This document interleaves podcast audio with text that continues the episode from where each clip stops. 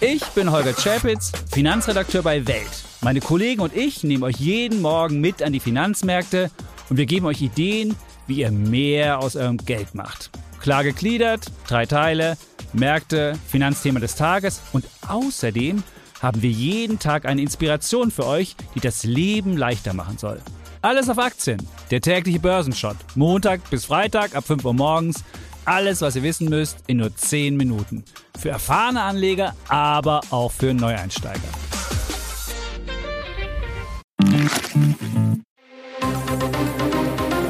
Das Bild News Update. Es ist Freitag, der 1. März und das sind die Bild meldungen Nach einem Jahr Urhaft. Video soll Vater von Leon vor dem Knast retten.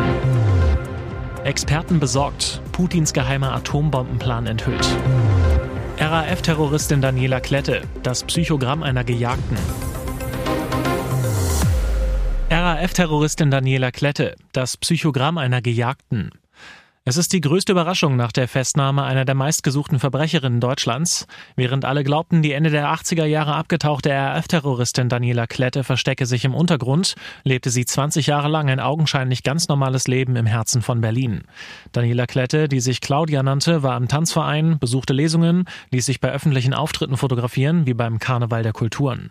Sie postete Fotos bei Facebook, hatte einen Freund und lebte mit Hund in einer Dreizimmerwohnung im Bezirk Kreuzberg.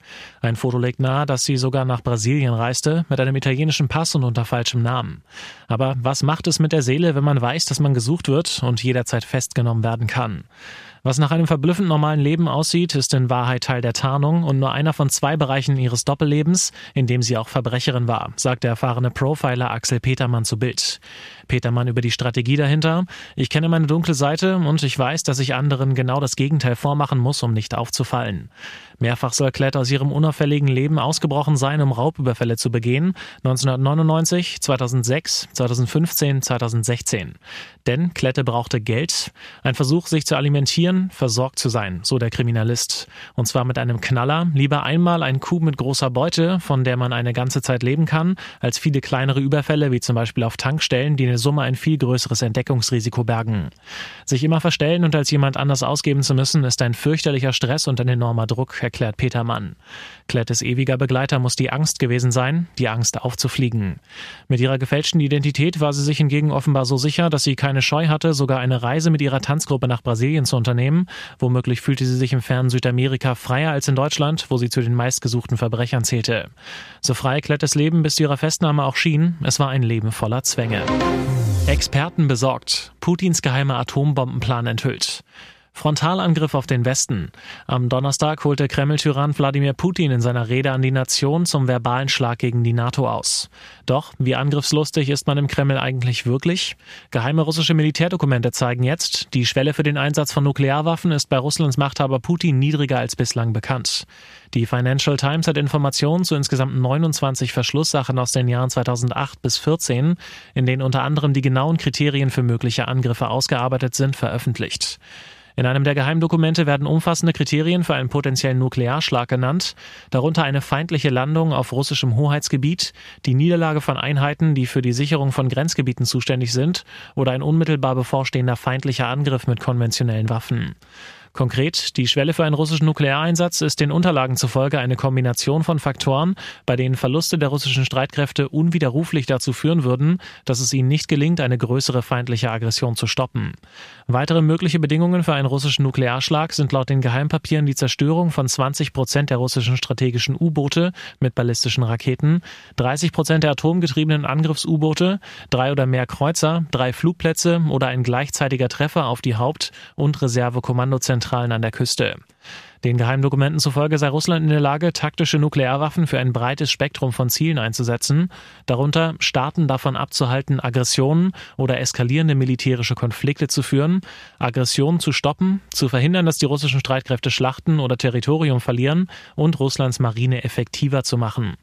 Fakt ist, Wladimir Putin hat die alleinige Befugnis, einen nuklearen Erstschlag zu starten, aber die in den Dokumenten festgelegte niedrige Schwelle für den Einsatz taktischer Nuklearwaffen entspricht einer Doktrin, die einige westliche Beobachter als Eskalation zur Deeskalation bezeichnen. Obwohl die Dokumente zehn Jahre und älter sind, halten Experten sie für hochrelevant. Nach Kritik des Ex-Bundestrainers. Kruse legt gegen Löw nach. Dieser Clinch geht in die nächste Runde. In seinem Podcast Flatterball geht Max Kruse erneut auf die Kritik von Ex-Bundestrainer Joachim Löw ein. Was war passiert? In der Nacht vor dem Länderspiel am 19. November 2013 in London wurde der Stürmer erwischt, als er nach einer Pokerrunde noch Damenbesuch im Hotelzimmer empfangen hatte. Kruse war davon ausgegangen, sofort heimreisen zu müssen. Stattdessen spielte er am folgenden Tag gegen England und wurde dann nicht mehr für die WM 2014 eingeladen. Kruse nannte das kürzlich heuchlerisch. Löw nahm zu diesen Aussagen im TV-Interview mit Bildsport Stellung. Der Ex-Bundestrainer, wir wollten Weltmeister im Fußball werden und nicht im Poker. Außerdem sagte der 2014 Weltmeistercoach, Max hätte gute Qualität als Spieler gehabt, aber er wäre manchmal besser in der Uwe Seeler Traditionself aufgehoben gewesen. Und die Gründe waren leistungsmäßig, nicht das, was da im Hotel passiert ist. Aussagen, die Kruse nicht auf sich sitzen lassen wollte. An seinen Podcastpartner und Ex-Bundesligastar Martin Harnik richtete er die provokante Frage, reagiert er so, weil es vielleicht ein bisschen stimmt, was ich sage? Kruse weiter, man kennt es gar nicht in der Form von ihm, dass er so reagiert und dann so etwas zu sagen, was natürlich völliger Quatsch ist. Kruse weiter, wenn er sagt, ich hätte die fußballerischen Fähigkeiten gehabt, dann ist es ein Widerspruch zu sagen, ich bin in der Traditionsmannschaft von Uwe Seeler besser aufgehoben. Also, wenn ich nicht gut genug war, warum hat er mich danach wieder eingeladen? fragt der Ex-Profi des VfL Wolfsburg und betont, für mich ist es ein klassischer Widerspruch. Bei Kruse sorgen die Löw-Aussagen für Verwunderung. Es ist ja immer so, wenn das Thema überhaupt nicht so stimmt, wie man es erzählt, dann reagiert man eigentlich gar nicht drauf. Dann reagiert man souverän und entspannt und sagt, es hätte Leistungsgründe. Aber das aus der Haut fahren kennt man gar nicht, so Kruse. Selbst Kumpel Harnik kritisiert Löw. Ich fand das ein bisschen übertrieben, so der Ex-Profi zu der Yogi-Reaktion. Ich fand es nicht souverän. Nach einem Jahr U-Haft. Video soll Vater von Leon vor dem Knast retten.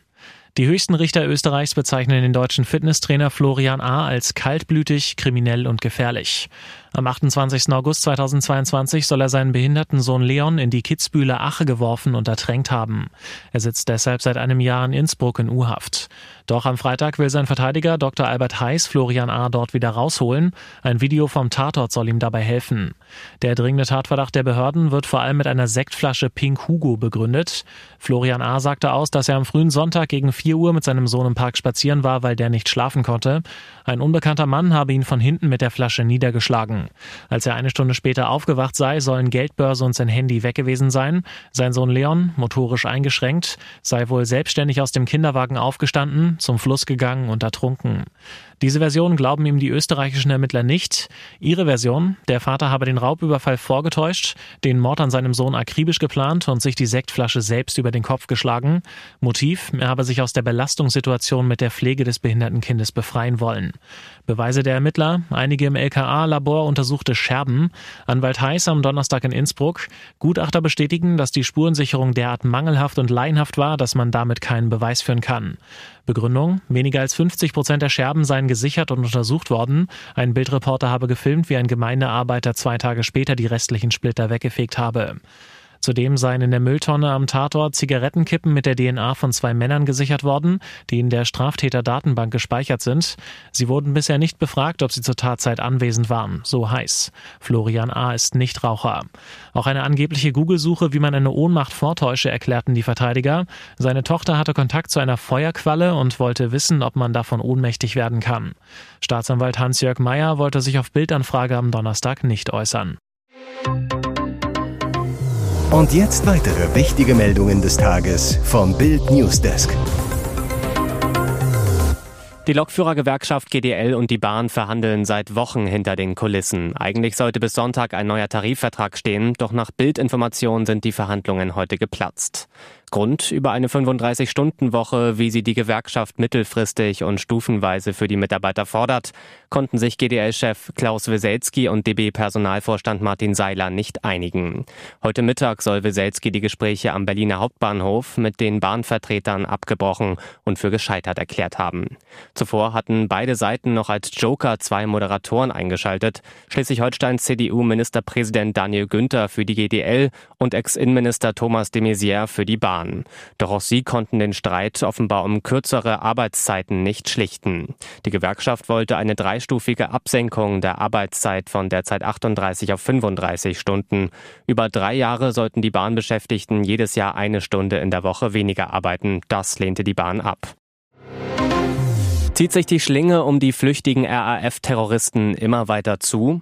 Die Staatsanwaltschaft Verden verkündete am Donnerstagnachmittag, dass die Fahndung nach den RAF-Terroristen Ernst Volker Staub und Burkhard Garwig mit Hochdruck läuft. Brisant, die Ermittler gehen davon aus, dass sie sich im Umfeld der inzwischen gefassten Daniela Klette bewegten, auch in der Hauptstadt wohnen.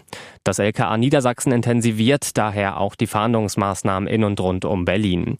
Es wird vermutet, dass sich die beiden Gesuchten in Berlin aufhalten könnten, so ein Sprecher. Und weiter, aufgrund der vorstehend genannten Waffen- und Sprengmittelfunde wird davon ausgegangen, dass auch von den zwei noch unbekannten Wohnungen der flüchtigen mutmaßlichen Räuber Ernst Volker Staub und Burkhard Garwig ein Gefährdungspotenzial für die Bevölkerung ausgehen kann. In Herne ist ein Mann mit abgetrenntem Penis gefunden worden. Das haben Polizei und Staatsanwaltschaft mitgeteilt. Möglicherweise rettete der Hund seinem Herrchen das Leben. Denn Nachbarn riefen die Polizei, weil das Tier ununterbrochen gebellt hatte.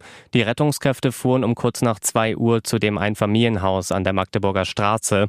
Schon von außen hörten sie schmerzhaftes Stöhnen, brachen daraufhin die Tür auf und fanden den 66-Jährigen. In Lebensgefahr schwebend kam er ins Krankenhaus. Der Vorfall hatte sich bereits in der Nacht zu Dienstag ereignet. Jetzt gehen die Beamten mit dem Fall an die Öffentlichkeit. Polizei und Staatsanwaltschaft erhofften sich Zeugenhinweise. Weder das fehlende Körperteil noch ein Tatwerkzeug wurden bisher sichergestellt. Josua Kimmich stand in seiner Karriere bei über 500 Profipartien auf dem Rasen, hat mehrfach gegen Superstars wie Lionel Messi, Cristiano Ronaldo oder Kylian Mbappé gespielt. Doch laut Kimmich war ein anderer Spieler sein härtester Gegenspieler. Denn der Deutsche Fußballbund hat ein Video von einer Schnellfragerunde mit Kimmich auf den sozialen Kanälen der Nationalmannschaft veröffentlicht. Dabei wird er zum Abschluss gefragt, wer der härteste Gegenspieler seiner Karriere war. Die Antwort des Bayern-Stars kommt völlig aus dem Nichts, dürfte viele überraschen.